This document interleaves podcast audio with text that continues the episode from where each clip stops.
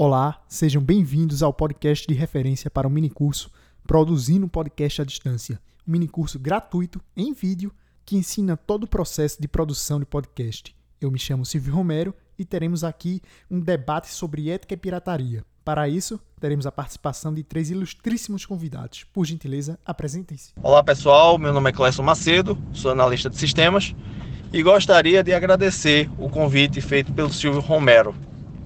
Olá a todos, muito obrigado a Silvio pelo convite. Meu nome é Pedro Paulo Fonseca, eu sou advogado e estou à disposição para esse interessantíssimo debate. E temos aqui também meu colega de curso de jornalismo, Juliano Cabral. Olá. Bem, eu gostaria que vocês falassem da pirataria, seus conceitos, impactos, se pode ter um lado bom, as mudanças de paradigma desse assunto na era digital. Fiquem bem à vontade para deixar a conversa fluir. Eu intervirei o mínimo possível. Enfim, que tenhamos um ótimo debate. Bom, acho que primeiro é necessário conceituar essa questão da pirataria, né, que diz respeito à questão de distribuir ou comercializar qualquer tipo de produto sem uma devida autorização. É, da mesma forma que isso acontece no mundo moderno com produtos, no caso, que são tangíveis, acontece muito também no mundo digital, né? Quer dizer, existem inúmeros produtos como softwares, né, que são comercializados e é, pirateados também a todo momento. É, diferentemente de um produto, quando nós que nós vendemos ou emprestamos para alguém e nós ficamos sem esse produto, né? No mundo digital, quando você trabalha com informação, você pode vender uma informação ou pode é, emprestar uma informação, mas essa informação fica com o consumidor da, daquele conteúdo e fica com você também. Então, assim, é, existe esse tipo de diferença né, entre é, os produtos que são palpáveis e os produtos que não são palpáveis.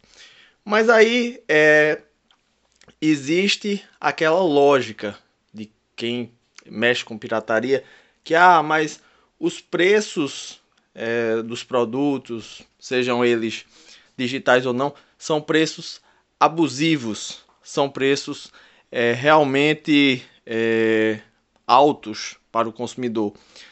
Só que o que é que acontece?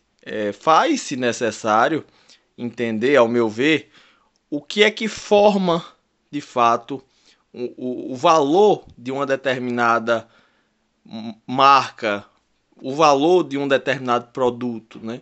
Porque assim, quando você tem um produto, você não está comprando somente o produto.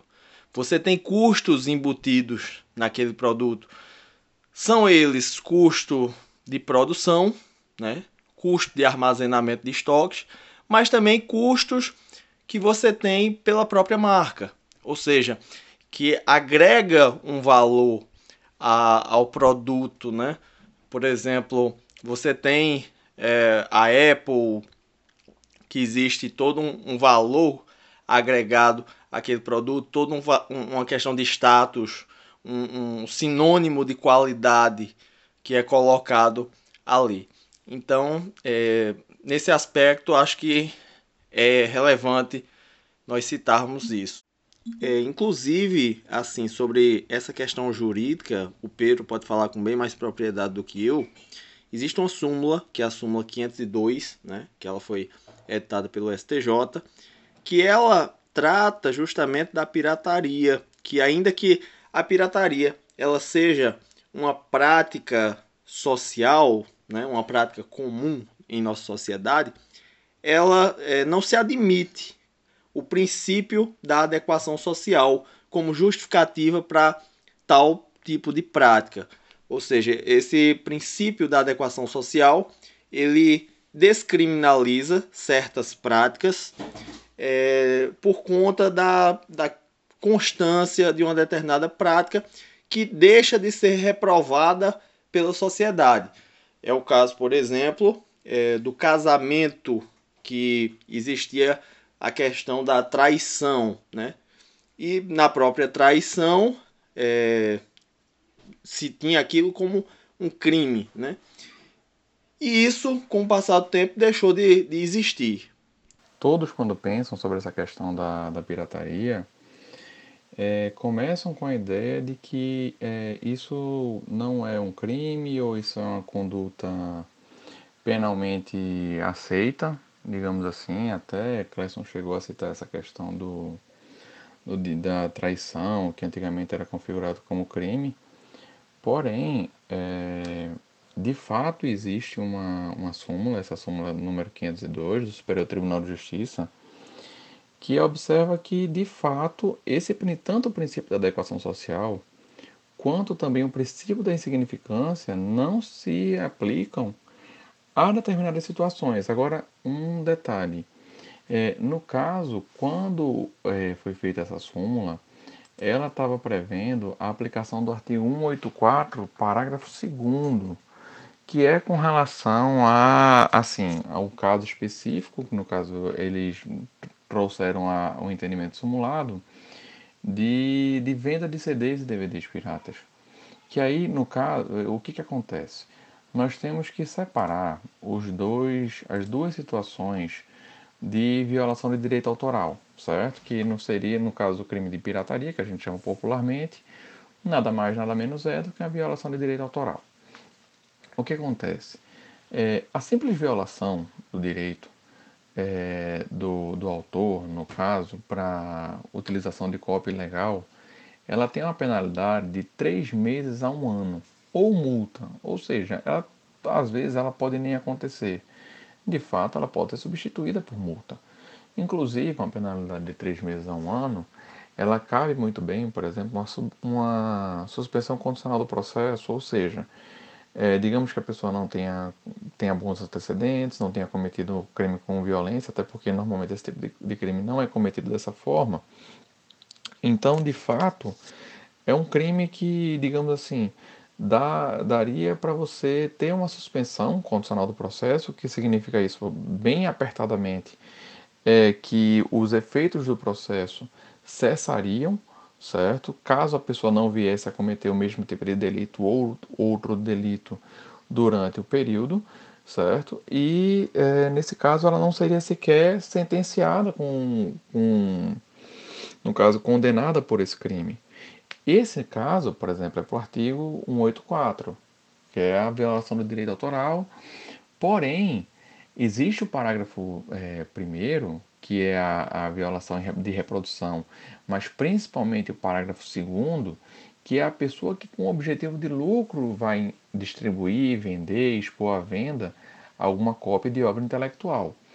Esse tipo de situação, que é o que é, estava citando, mostra já uma prática, no caso, de comercialização. No caso, já é uma prática mais grave, porque não envolve somente a violação do direito do autor, mas sim o objetivo de lucro. Então, nessa primeira análise, existe a necessidade de separar é, duas situações. É, primeiro, o objetivo da, do que a pessoa está a fazer, no caso, cometer essa ilegalidade. Primeiro, o objetivo de uso pessoal é, para si, um, obter um programa, um arquivo, um jogo, uma música. No caso, seria pelo caput do artigo 184.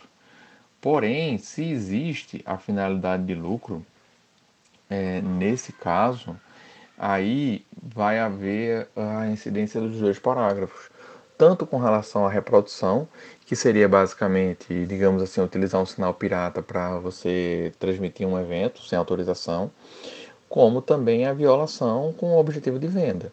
Esses dois crimes, eles prevêem uma reclusão de 2 a 4 anos e multa, certo? Obviamente que, é, digamos assim, a, a pessoa incidindo na pena mínima ainda pode buscar uma suspensão condicional da pena em vez do processo, que no caso a pessoa seria condenada, mas teria pena suspensa.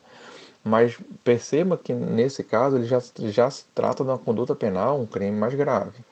Entendeu? Então, neste caso, e aí é o primeiro ponto a, a se discutir, é que nós devemos separar as duas condutas. Não adianta assim a, a gente buscar entender a, situação de uma pessoa que está, digamos assim, baixando uma cópia ilegal do Word, ou com uma pessoa que sai para vender CDs, DVDs com objetivo de lucro. Perfeito. Gostaria que vocês comentassem também sobre possíveis soluções e medidas para amenizar a pirataria, especialmente a digital. No que diz respeito a essa questão de combate à pirataria, principalmente pirataria digital, né? existe muito essa alegação. Olha que as gr grandes empresas, as corporações, elas eh, praticam preços que são abusivos. E isso dificulta o acesso é, do público no geral. Ok, mas existem alternativas para esse tipo de questão de softwares é, a custos abusivos. Né? Uma dessas soluções seria justamente a questão do software livre, que existe toda uma comunidade aí que trabalha é, a todo momento em cima dessas questões.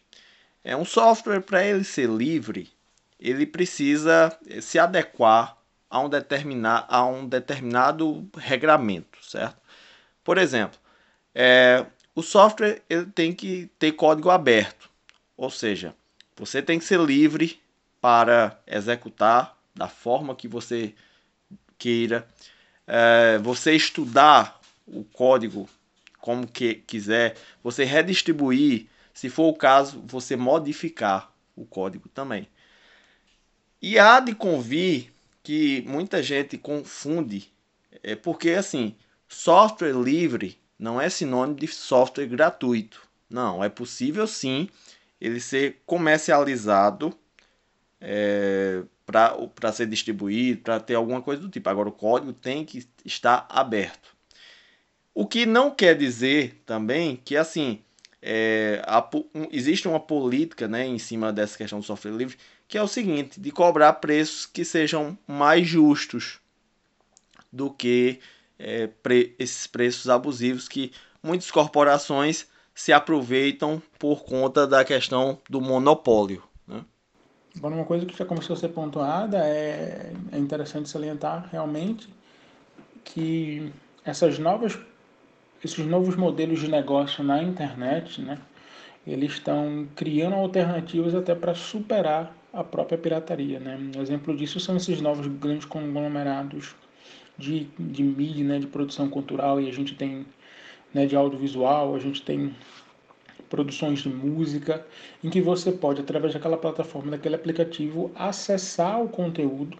Você pode ter uma infinidade de material disponível, seja de filmes, de séries, ou no caso dos aplicativos de música, em que você acessa aquele conteúdo de forma legal, em que você paga uma taxa mensal e tem acesso àquela infinidade, de modo que, ao mesmo tempo em que essa produção ela é, é rentável, porque você paga por ela. Então ela pode continuar, você pode de modo legal, né, ter um acesso bastante facilitado a esses conteúdos. E isso, de fato, é uma ferramenta para ajudar a superar a pirataria do, do, ponto de vista de que ela começa a se tornar desnecessária. Né? Porque não faz mais sentido eu comprar um conteúdo, eu baixar um conteúdo, quando muitas vezes né, o próprio processo de fazer um download, uma série, porque os sites são hospedados em, de maneira que ele evite essa distribuição ilegal, então existe todo um, um processo de difícil acesso, localização, arriscado seu computador pegar um vírus, por exemplo. Então, é fácil, essas plataformas elas são interativas, elas são bem organizadas, elas funcionam muito bem. A própria qualidade dos materiais em que você acessa está muito tá funcionando muito bem né? E, e, isso é uma alternativa né que se desenhou que se desenvolveu para que você é, consiga é, fazer com que todo mundo ganhe né? Ganha quem produz o material porque a pessoa está pagando aquela mensalidade ganha o fã que está um conteúdo porque o acesso àquele produto está barateado além de facilitado. Né? E ganha, evidentemente, né, quem faz não só o investimento na produção de conteúdo, mas também esse processo de distribuição acaba sendo um processo vantajoso para todas as partes. Isso, de fato, minimiza o interesse né, na pirataria. Situação interessante a, a se mostrar é uma questão de cursos preparatórios, por exemplo, para concurso. Digamos que existem, principalmente nessa época de pandemia, existe a formação de várias turmas virtuais é, que já existia antes, mas eu acho que foi difundido para a maior parte da população durante esse período para a realização de aulas de forma virtual. O que acontece muito, e aí se você buscar um, é, sites de mídia como o Mercado Livre, ou enfim, sites agregadores, é, você com uma rápida pesquisa você vê vários tipos é, de cursos preparatórios que no caso eles terminam sendo é, vendidos a preços pelo menos com uns 80, 90% de desconto com relação ao valor normal de um curso. Digamos, vamos pensar numa situação de um curso que seria vendido a mil reais, considerando 400 horas, 200 horas de aula, não sei, e a pessoa é, termina vendendo esse curso a 100 reais. Se você for buscar, com, é, observar o valor do, da hora aula de um professor o valor para a gravação do, da mídia, o valor, no caso, agregado de uso do espaço, de locação, de todos os custos, ele vai superar em muito essa questão dos 100 reais. Então, o que acontece é que, neste sentido, vai existir uma empresa que vai estar deixando de lucrar em razão desse tipo de situação enquanto uma pessoa profissionalmente ela vai é, com o intuito de oferir lucro sem ter custo absolutamente nenhum ou talvez somente da compra de um de uma de um curso desse ele vai disponibilizar para venda. Então nesse caso o que acontece? Você vai ver uma série de situações uma cadeia inteira que vai ser quebrada e essa situação, como a gente pode ver, ela é juridicamente relevante. Excelente. Então, fazendo um paralelo dessas alternativas digitais com produtos culturais em geral hoje, a gente também vê uma mudança de panorama, porque, por exemplo, no universo da música, vários artistas disponibilizam seus produtos de graça, pois terminam ganhando assim mais público, mais engajamento e acham outras formas de faturar, como shows ao vivo. O mesmo pode se aplicar a outras áreas culturais complementando o que o Silvinho falou aí, eu acho que é realmente ocorreu uma grande metamorfose na forma como se faz música nos dias atuais, justamente porque antigamente você tinha a figura do artista e da gravadora, praticamente. A gravadora ganhava rios de dinheiro e repassava uma parte para o artista, e era assim que o artista recebia é, sua principal remuneração. Hoje em dia não é assim que acontece. Hoje em dia os artistas ganham muito com shows mesmo, shows ao vivo e tal, e não tanto com a relação com relação à venda de produtos, né? Assim, sejam eles CDs e tal, deixou de ser a principal renda. Inclusive, muitos artistas eles disponibilizam é, seu, seus próprios álbuns na internet, né? Para quem quiser ouvir, quem quiser divulgar facilitar isso, já que a internet ela proporciona essa disseminação de forma muito mais rápida do que se tinha antigamente. Por outro lado, fazendo também o papel de advogado do diabo, quando se tem a pirataria, o Estado termina deixando também de arrecadar com esses produtos que poderiam é, servir de recursos para serem aplicados em várias áreas, né? Então, existe essa questão. Embora a Constituição ela tenha algum tipo de proteção à cultura, né, como a imunidade tributária para produtos como papéis, jornais, é, periódicos e livros, né? Você tem essa questão que também é algo assim relevante de ser trabalhado. Essa lógica desse novo mercado é tão interessante que é, antigamente né, as bandas, quem produzia filme, é, recebia pelo, pela, pela venda do seu CD, pela venda do seu DVD, E hoje, né, publicar conteúdo de graça também pode ser rentável, né? Então as bandas produzem, por exemplo, os, é, os videoclips, colocam no YouTube, né? As pessoas acessam aquele conteúdo ao mesmo tempo gratuitamente, né? Acessam aquela sua música no aplicativo gratuitamente e você, né? Pode ao mesmo tempo que o público recebe de graça o conteúdo, você ser remunerado pela, pela sua produção. E acho que um exemplo bastante interessante disso foram as lives que aconteceram agora na pandemia, né? Começou como uma coisa despretensiosa, né? No sentido de aliviar a tensão da pandemia e se tornaram grandes produções, né? Com patrocínio de grandes empresas. É, de modo que aquelas pessoas consumiram aquele conteúdo totalmente de graça e aqueles artistas foram muito bem remunerados por tudo aquilo que estava passando, né? Então isso é, é, realmente uma nova lógica de funcionamento. Obviamente que ela não nem encerra a pirataria, mas ela é uma alternativa bastante forte para que esse processo se torne, por assim dizer, obsoleto.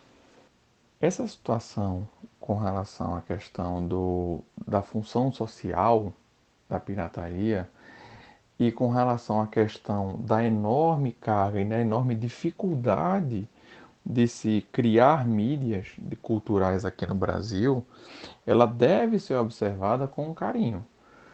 Porque é, existe todo um custo de produção, existe um custo é, de, do próprio armazenamento, transporte, é, de própria venda, mas também existem vários custos indiretos, como impostos, como encargos, como no caso até a, a, os próprios direitos autorais, não com relação ao autor, mas com relação à taxa de órgãos, que tem que ser é, buscar ser revistos. Com relação à questão, por exemplo, de mídia é, estrangeira, ainda incide o imposto de importação, que só esse tipo de incidência, no caso do imposto de importação, ele vai em cima de 60% do valor do produto.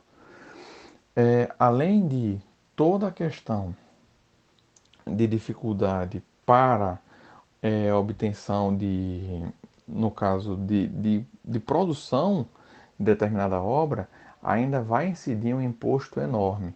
Lembrando que, como o Clesson muito bem disse, existem situações que esse imposto não é aplicado com relação a obras, no caso como livros, algumas espécies de CDs, algumas espécies de obras musicais, de fato não tem incidência desse tipo de imposto.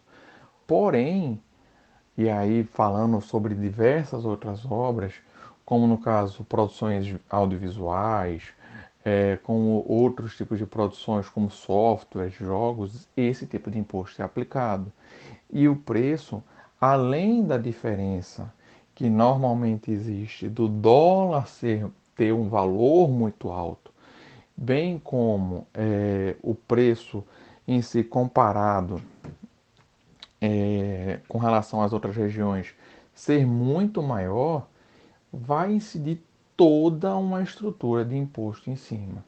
Então é algo que tem que ser revisto, que tem que ser observado, mas lembrando que existe um princípio tributário aqui no Brasil que você não pode reduzir um imposto sem indicar uma fonte de custeio. Então, para que se reduza o imposto neste tipo de área, existe uma necessidade constitucional de se aumentar o imposto em outra área.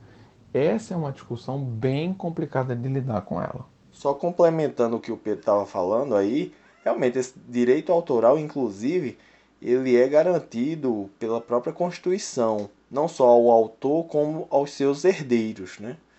Então, é, fora que, além dessa questão, você tem um outro detalhe que softwares que sejam pirateados, é, arquivos que sejam pirateados, você ainda pode ter o risco de, junto de, destes arquivos, você ter softwares maliciosos. Agora é imprescindível citar uma questão. é, quando você obtém um produto de maneira legal, você tem o direito de guardar cópias desse produto. Entenda-se, digamos que eu é, comprei um livro e não quero utilizá-lo para, digamos assim, não, não machucar suas páginas, eu tenho o direito de fazer uma xerox desse livro para poder fazer uma consulta, uma consulta rápida. Agora, infelizmente, eu não tenho o direito, no caso de ceder essa consulta a outras pessoas. Ou, como por exemplo, na compra de um jogo, de um software, eu tenho total direito de fazer uma cópia desse software tanto que é possível hoje e é permitida a venda de leitores gravadores de CDs, DVDs e Blu-rays. Porém, ela não pode vir acompanhada, no, neste caso, é, de produtos que eu não tenha. Tanto os conhecidos como emuladores, por exemplo, na, na seção de jogos, no qual você legalmente pode ter aqueles emuladores e aqueles jogos, no caso, que você já tem, quanto com relação também a, a todas várias outras mídias, como CDs e DVDs musicais em geral. Então é isso, meus amigos. Muito obrigado por participarem. O debate foi muito enriquecedor. E não deixem de conferir o minicurso Produzindo Podcast à Distância. O link estará na descrição aqui deste podcast. Lembrando que é um minicurso gratuito que faz parte de um projeto em Educomunicação. Então, mais uma vez, meu muito obrigado aos convidados e até a próxima. Bom, acredito que o debate tenha sido enriquecedor para todos nós, para nós termos uma ideia mais ampla sobre a questão e gostaria mais uma vez de agradecer aí o convite do Silvio Romero e qualquer coisa estamos à disposição. Obrigado, tchau, tchau. Queria agradecer a todos pela oportunidade, pelo debate, pelas ideias. Muito obrigado a Silvio pela organização. Muito obrigado também a Júlio e a, e a pela participação e sigo à disposição. Muito obrigado e um abraço a todos.